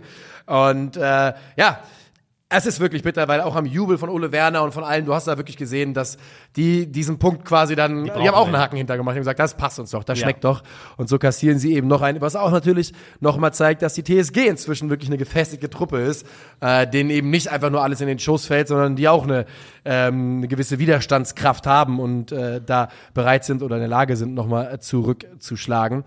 Äh, Navigator zu dem Zeitpunkt schon runter, der Mann ist wieder angeschlagen, ist jetzt erstmal wieder raus, bis auf weiteres, das ist schon Also die sehr, Pressemitteilung war, er wird die nächsten beiden Spiele verpassen, die er Und wir reden von Spielen nach einer Länderspielpause. nach der Länderspielpause. Also, Also wir reden von einem Monat Pause schon mal mindestens. also hätte man irgendwie einen Sketch schreiben wollen, in dem man schreibt, Navigator in seinem ersten Startelf-Einsatz Einsatz verletzt er sich und ist danach wieder raus für die nächsten paar Wochen, Ja. hätte man gesagt, das ist ein bisschen zu offensichtlich. Ja, genau. Das ist, der, der Gag ist ausgelutscht. Der Gag ist ausgelutscht Ja. und das ist halt wirklich so passiert. Also es wirkt halt wirklich so, als wäre die Zeit des professionellen Fußballspielens für Navigator eigentlich vorbei. Und ähm, man kann ihn ab und zu mal, also vielleicht kriegst du von ihm so eine Einspiel-Spiel, fünf Spiele ausfallen Ratio. Ja. Wenn es gut läuft über die Saison verteilt. So fühlt es sich aktuell zumindest an. Ja, es ist, es ist wirklich bitter und auch das Ergebnis ist bitter, denn äh, wie gesagt, die TSG hat schon verdient gewonnen, aber wenn man so nah dran ist, dann möchte man auch was Zählbares mitnehmen. So bleibt Bremen in der unteren Tabellenhälfte und der Blick geht ganz klar nach unten und nicht nach oben. Und wir gehen zu zwei Mannschaften, wo ja für eine der Blick ganz klar nach oben geht und für andere ganz klar nach unten, denn wir sind angekommen im Sonntag, wir sind angekommen im aus Sicht der Heimmannschaft Derby Leverkusen gegen den ersten FC Köln. Und ja, Also- was soll man sagen? Es passiert eigentlich genau das, was man erwartet, oder? Also wenn man sich irgendwann satt gesehen, die Frage ist, kann man das, wenn man sich satt gesehen hat nicht. irgendwann daran, wie geil Leverkusen Fußball spielt, Ja. Dann ist irgendwann der Punkt erreicht, dass es einen nervt. Und der ist für mich erreicht, also weil ich finde, das ist so, es ist Du, frust ist, ist es für dich erreicht? ja. Für mich nicht. Also es ist für mich fast stellvertretend frustrierend für Köln, dabei zuzuschauen, wie du versuchst, eine Mannschaft zu Fehlern zu provozieren, die keine Fehler macht. Das stimmt. Ich habe auch mit dem Kölner gestern während des Spiels viel kommuniziert und waren uns auch komplett einig, dass der FC könnte hier das perfekte Spiel machen. Und sie würden verlieren gegen dieses Leverkusen. Die sind quasi nicht pressbar. Nee. Die also haben eine Ruhe am Ball, eine Passsicherheit, haben auch immer Lösungswege, sich rauszukombinieren. Du kriegst sie quasi nicht gepresst. Also Leverkusens Ballverluste sind nie oder fast nie in Positionen, die irgendwie gefährlich werden könnten für Umschaltmomente. Also ich wäre als Kölner so, also du hast irgendwann auch gemerkt bei den Kölner Spielern, dass wenn sie zum dritten Mal über irgendein Dreieck ausgespielt worden sind, einfach irgendwann auch stehen bleiben Ja. und abgewunken haben, Ja. weil es macht dich, glaube ich, einfach auch mürbe. Also, das ist wirklich aktuell wie Zahnarztbesuch. Da gehst du rein, machst die Augen zu und den Mund auf und hoffst, dass es schnell vorbei ist. Also, es ist wirklich ärgerlich, denn man kann diese Mannschaft nicht stoppen. Ich finde wirklich, ich finde, dass der FC im Rahmen seiner Möglichkeit das sehr, sehr ordentlich macht. Ja, Aber ich sage, sie machen das sehr, sehr ordentlich und ich sage im nächsten Satz, sie hatten nicht den Hauch einer Chance. Nee, ja, ich finde, also es sah für mich zumindest aus, ob Köln versucht hätte, das, das Zentrum recht Genau, eng sie zu wollten halten. im Zentrum richtig stressig sein gegen Palacios, Schaka Ja. und äh, Florian Also sah Wirtz für mich teilweise aus gegen Ball wie so ein 4-2-2-2, so eine kleine Staffelung, um halt zu verhindern, dass Leverkusen so, so wie sie es gerne machen, einfach auch ähm, vertikal durchs Zentrum kombinieren kann. Aber sie finden die Wege halt trotzdem. Ne? Sie finden die Passwege halt irgendwie doch, weil die Spieler sich so klug bewegen, ähm, weil die Passsicherheit so hoch ist, dass du irgendwann einfach zwangsweise überbrückt wirst. Zur Wahrheit gehört auch bei den ersten beiden Toren dazu, da braucht Leverkusen auch ein bisschen Glück, weil beide haben so ein paar 50-50-Bouncer, die Ja, zu okay. Leverkusener Gunsten ausgehen. Beim ersten ist es Boniface, der den Ball mit der Hand nochmal mitwischt, ähm, wo ich aber okay finde, das nicht irgendwie zu bestrafen. Finde ich auch, ja, in der Entstehung, Und beim genau. zweiten Tor ist ja auch, bis der Ball dann bei Wirtz hinten, hinten raus ist, ist ja auch Kuddelmuddel. Also ein bisschen Glück brauchen sie. Und trotzdem ist es natürlich brillant. Also das 1-0 ist wunderbar herausgespielt. Du sagst es über Boniface, Grimaldo und Wirtz äh, geht der Ball zu Hofmann, der Ja. wieder trifft zum 1-0. Wunderbares Tor. Wunderbares Tor, also von Florian Wirtz auch wieder ein brillanter Moment, den er da hat. Und beim zweiten Tor ist es dann Grimaldo, Ja. der außen durchbricht und dann eine super schöne, scharfe Hereingabe auf Frimpong schlägt auf der anderen Seite. Also sie spielen es wirklich sehr, sehr gut aus und sie finden einfach die Lücken. Und wenn, du mal, also wenn man in Leverkusen schaut, also vereinfacht, also was ich jetzt gefühlt wahrgenommen habe, ist, die mit Ball, die spielen 4-2-4, dann haben sie mal ein 4-1-5, dann haben sie mal zwei Innenverteidiger mit drei davor, drei Innenverteidiger mit zwei davor. Die sind so flexibel und variantenreich in der Art und Weise, wie sie nach vorne spielen und wie sie sich anordnen, dass es als auch Gegner auch super schwer ist, sich darauf einzustellen, weil immer wieder andere Leute in anderen Positionen auftauchen, die Ordnungen sich etwas verändern. Also du musst dich den Gegebenheiten ständig anpassen. Das ist aktuell einfach extrem schwierig bis unmöglich, diese Mannschaft über 90 Minuten tot zu halten. Victor Boniface ähm, performt seine Expected Goals in der Saison leicht unter, nur leicht, weil gefühlt vergibt er unglaublich viele Chancen. Gefühlt könnte der auch Ja. auf 14 stehen, wie Ja. Girassi. Das ist, äh, ist schon, ist schon echt, schon echt heftig und ja, die Leverkusener hören halt einfach nicht auf, ne? Also sie äh, machen dann noch das dritte, man muss ganz klar übrigens mal ein ähm, Lob aussprechen für Marvin Schwebe. In meinen Augen ist der es, der die Kölner da länger am, äh, am Leben hält. Und das ist eben der von mir angesprochene Boniface. Nach einer Vorlage von Jonas Hofmann, äh, der dann das 3 zu 0 in der 67. Minute besorgt. Ja, sehr schöner Steckpass von Frimpong auf Hofmann in die Tiefe da. Also schalten dann einfach auch sehr, sehr gut um. Am Ende des Tages ist es halt irgendwie auch ein Ergebnis, das sehr, sehr leistungsgerecht widerspiegelt die große Lücke, die zwischen diesen beiden Mannschaften klafft. Ja. Es ist einfach ähm, qualitativ riesengroßer Unterschied, der zu kompensieren war und ist in der letzten Saison zum Beispiel, ähm, solange Leverkusen halt fußballerisch nicht das abruft, was man, was sie anscheinend abrufen können. Aber in der aktuellen Verfassung ist es fast unmöglich, dass Köln äh, irgendwas mitnehmen kann da. Und damit ist der erste FC Köln nach Spieltag 7 Tabellenletzter mit einem Punkt. Das ist natürlich schon eine sehr, sehr bedenkliche Richtung. Stöger-Vibes. Ähm, es kriegt wirklich langsam Stöger-Vibes. Jeder liebt den Trainer, jeder liebt äh, die Mannschaft. Alle glauben, es ist die beste Lösung, aber es kommen halt gar keine Ergebnisse. Und ich glaube, das. Ah, ich werde es nicht jetzt erzählen. Ich habe das Gefühl, das ist noch zu gut dafür. Ich will's noch mal will daraus nochmal anderes Content-Piece bauen. Aber irgendwann sage ich dir nochmal, warum ich glaube, dass äh, Baumgart ein Riesenproblem für den FC ist im größeren Das hast du Sinne. schon mal angeteasert bei WhatsApp Ich auch. bin wirklich ich bin, der- ich bin der aktuell habe ich noch keine, keine Vorstellung davon, woran das liegen soll. Ich glaube, du kommst auch nicht drauf, wenn ich es dir nicht erkläre. Und dann Ja. glaube ich, bist du, ich glaube, du bist meiner Meinung. Aber jetzt haben wir zu viel schon geteased. Gemein. Alter, sorry, sorry. Galaxy Brain Heimer hat, da, Ja. hat da was äh, gekocht für Es uns. ist überhaupt nicht Ähm, Galaxy Brain. Ich sag dir, was es ist. Es ist absolut unglaublich unprofessionell, dass der erste FC Köln das nicht selbst sieht und bereinigt. Aber äh, an anderer Stelle mehr dazu. Okay, ich bin gespannt. Also, ich bereinigt klingt so, als hätte Baumgart sich was zu Schulden kommen lassen. Ja. So ist es nicht. So ist es nicht. Okay, okay. Ich Okay. möchte nur sagen, ähm, in der besagten Stöcker-Saison, sieben Spieltage, erster FC Köln, ein Punkt. Also selber Zwischenstand wie äh, aktuell. No. Ähm, aber hatten auch nach acht Spieltagen noch einen Punkt da und nach neun Spieltagen waren es dann zwei. Also mal, mal gucken, wie es jetzt weitergeht. Ah, aber da hat man wenigstens zwischenzeitlich einmal, ich glaube, unentschieden gegen Arsenal gespielt mit John Cordobas Tor aus 40 Metern. Stimmt, ja. wenigstens das. Wir sind angekommen beim äh, mittleren Spiel am Samstag, äh, am Sonntag. Ja, es gibt äh, wieder drei Spiele. We back. Und das ist Bayern gegen den SC Freiburg. Die Bayern gewinnen 3 zu 0 und die Bayern gewinnen verdient mit 3 zu 0. Das 1 zu 0, Kingsley Coman, ist eine abgerutschte Flanke. Da, glaube ich, müssen wir nicht drüber reden. Ja. Ich habe heute Morgen nochmal eine Zusammenfassung geschaut, da, ich weiß gar nicht von wem, da hat der Kommentator so halb Atubodo die Schuld für gegeben. Ich sag, was, was soll der Ja, denn Michael machen? Ballack hat auch äh, leicht, glaube ich, Kritik geübt. Ähm, Bei der am- Flanken, bei den Flanken. Ja, aber also das Du siehst halt immer kacke aus, klar. sieht aber kacke aus, aber gefühlt ist es jedem Torwart schon mal pass- passiert. Ja, finde ich Genau, auch. Also, da sehe ich keine Schuld äh, bei ihm. Und ähm, die, das zweite Tor ist dann der unglaublich formstarke Leroy Sané. Wir haben es vor zwei Wochen hier gesagt, wir haben es letzte Woche hier gesagt und hier sehen wir es wieder. Es ist die Kombination Kane-Sané. Das, äh, das ist eine, eine, eine eine Chemie zwischen den beiden, das ist wirklich brutal. Ich habe mir, ich habe gestern aufgeschrieben, es ist für mich das äh, attraktivste Duo seit Prime, Prime Müller und Prime Levy im Zusammenspiel einfach nur. Und es gibt ein paar Leverkusener, die da Cases machen, dass sie darüber auch nochmal reden wollen. Ja. Aber dieses Verständnis, was da wächst zwischen Kane und Sané, finde ich schon krass. Das sieht sehr, sehr gut aus, aber vor allem, wie Leo nach innen aufdreht. Und also es ist ja nicht nur das Tempo. ist lächerlich. Es ist ja nicht nur das Tempo und das Dribbling, sondern auch Lächerlich die, die gut. Körperlichkeit, Ja, also wie, wie robust er auch bleibt und sich da durchsetzt in diesem Dribbling. Und ähm, dann ist es fast eigentlich eine Schande, dass er das zweite Tor wegen Abseits zurückgepfiffen kriegt, weil wir, wen auch immer er da komplett seiner Ehre beraubt, Ja. ähm, mit diesem kleinen Touch durch die Beine Ja. durch, macht er eigentlich ein überragendes äh, drittes Tor schon, was dann leider zurückgepfiffen wird. Also da, ich glaube, das ist gerade Prime Leroy Sané. Ich glaube, es ist sogar nochmal eine Ecke über dem, was er bei City war. Da werde ich nicht widersprechen.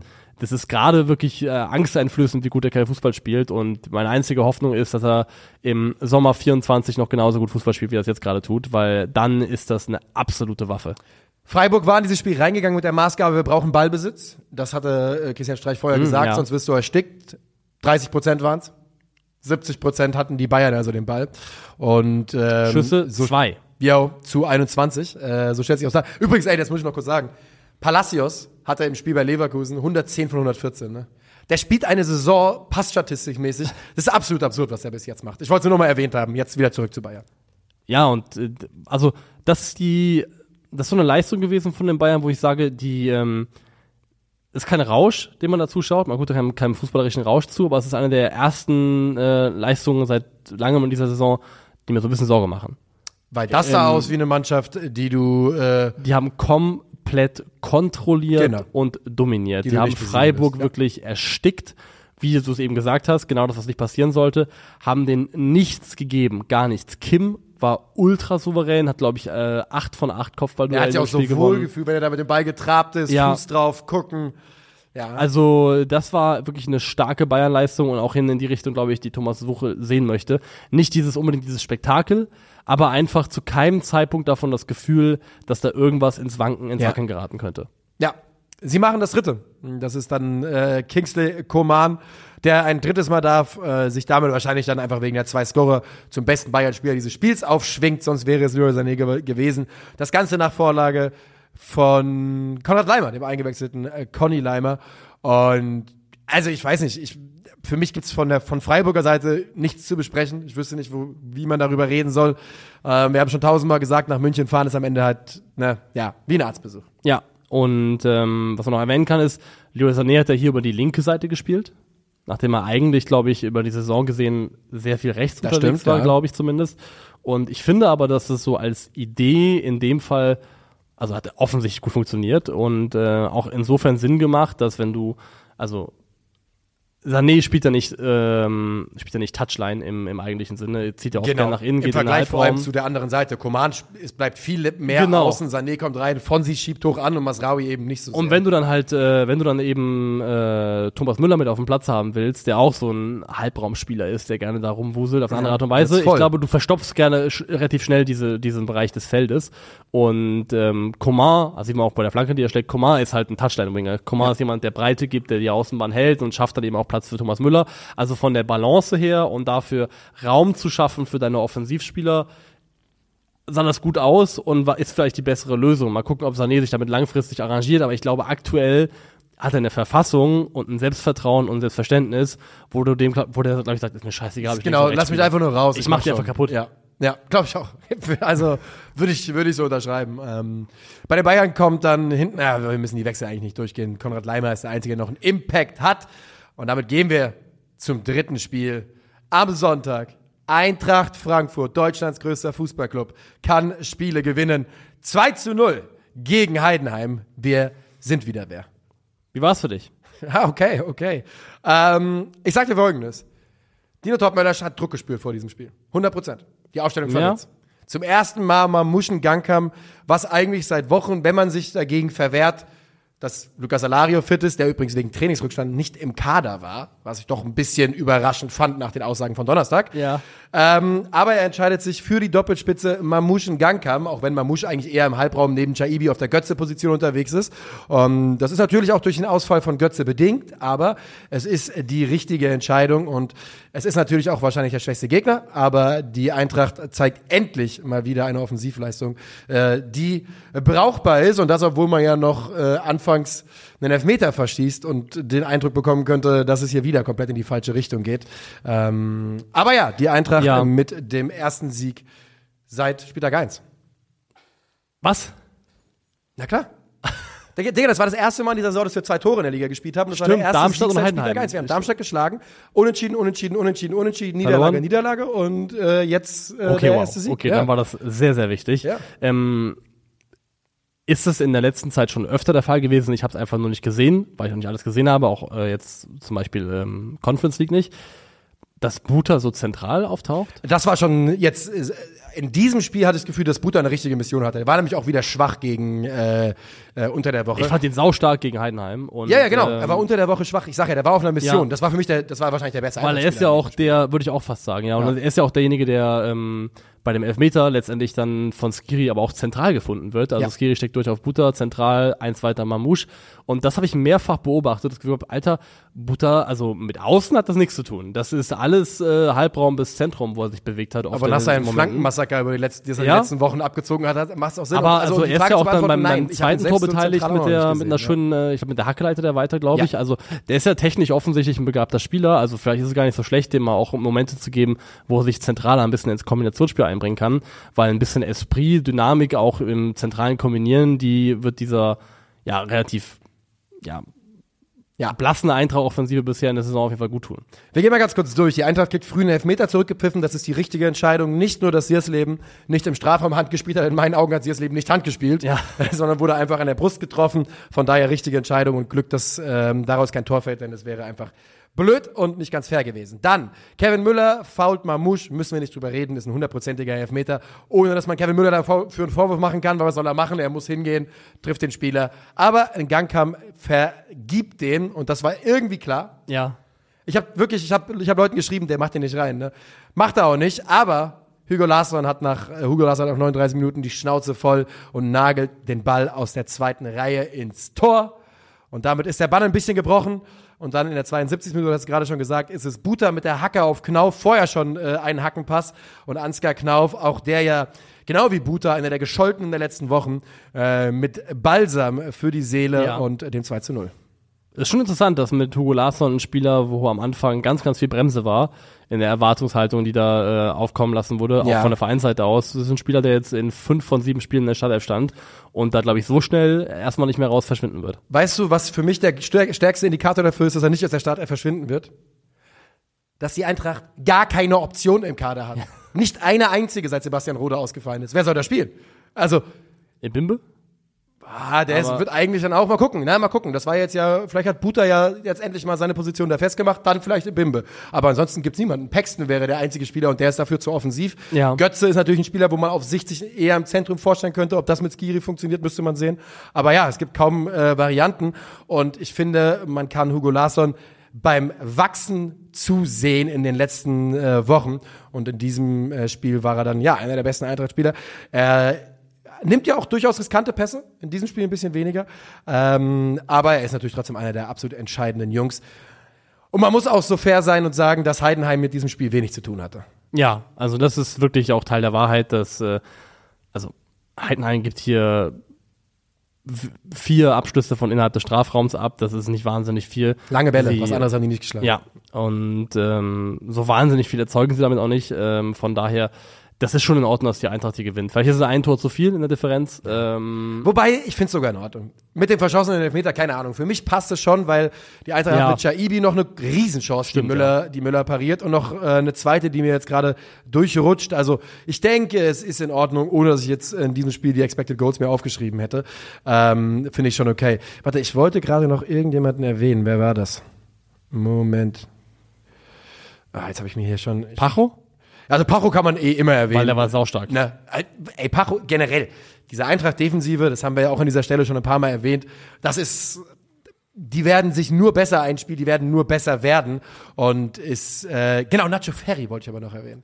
Denn Sah Nacho, gut aus, sah richtig gut aus. Ey, und ich bin der Meinung, dass Nacho Ferry hauptsächlich halt in den Kader gerutscht ist jetzt in den letzten Wochen wegen der aus Ermangelung Ja. von Alternativen.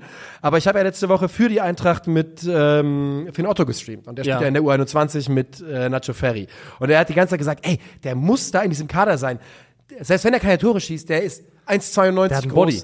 90 Kilo schwer, technisch gut und der tut immer weh. Und der hatte hier wirklich vor dem, vor dem zweiten Tor, lässt er durch, ne? hat gut auf dem Schirm, dass ab da, Knauf ja. da, dass Knauf da hinten einrückt. Später hat er eine Situation, wo Der einzige Grund, warum er nicht ein passendes Spiel spielt, ist, dass Chaibi im Upside steht als Empfänger, weil er mit dem Rücken zum Tor den Ball festmacht, mit dem ersten Kontakt Chaibi in den Lauf schickt. Also Nacho Ferri hat mir gut, gut gefallen in diesen 23 Minuten und ich finde, 23 Minuten sind auch eine, eine Zahl, wo du sagen kannst, ja, dem vertraut der Trainer langsam ein bisschen. Doch, doch, also 23 Minuten, das ist mehr als ein Gefälligkeitseinsatz. Also das muss ich schon sagen. Und ich finde auch, dass er es mit seinem Körper gut gemacht hat, gut abgeschirmt hat. Also mal schauen, also wie schnell das dann für mehr reicht, aber ja. in Ermangelung der Alternativen, ähm, das dann zu probieren, so einen Big Man vorne drin zu haben und dann um ihn herum Leute wie Chaibi und Mamouche arbeiten zu lassen, also, also vorstellen kann ich mir das zumindest. So, ähm, ich, also für mich, ich habe mich einfach gefreut, mal wieder, mal wieder ein Spiel, wo ich das Gefühl habe, okay, die Eintracht ist hier wirklich überlegen und verdient es sich hier äh, zu gewinnen. Und das war für mich auch wirklich verdienter Sieg für die Eintracht. Ob es am Ende eins zu hoch ist, dürfen andere bewerten. Ich war einfach nur mal äh, glücklich. Verstehe ich, verstehe ich, kann ich nachvollziehen. Also wir äh, gehen weiter. Yes. Wir gehen aber nicht mehr weiter zum nächsten Spiel. Es gibt keins mehr. Ähm, es gibt nur noch eine Elf des Spieltags, die wir präsentieren werden in einem äh, 4-2-3-1. Im Tor ähm, kann es nur einer sein. Äh, Riemann. Ja, La natürlich. Ich habe gerade überlegt, wer, aber ja. ja. Lars Riemann, denn er hält ja. Ähm, ja, ja finde ich gut, finde ich gut. Ähm, lob mich selber. Äh, linke Seite, Grimaldo ähm, von Leverkusen, ja. stellvertretend. Das ist bei Leverkusen gerade einfach Pick and Choose, das ist ein Buffet, wo du dir Spieler rauspicken kannst. Ähm, Schotterbeck von Dortmund und besagter Pacho äh, bilden die Innenverteidigung. Über rechts der beste Eintracht-Spieler Buta. Ja. Doppelsechs, äh, sehr offensiv tendenziell, bestehend aus Jonas Hofmann und äh, Grisha Prömel. Linke Seite äh, der Skaken, Mhm. Auf der 10 Leroy Sané, über die rechte Seite Kingsley Coman und vorne im Sturm kann es auch nur einen geben, Stuttgarts Dreierpacker Zero Girassi. Und das soll es wieder gewesen sein für uns von diesem Montag, von diesem Bundesliga-Rückblick. Wir hören uns wieder am Donnerstag. Bis dahin, macht's gut. Ciao, ciao.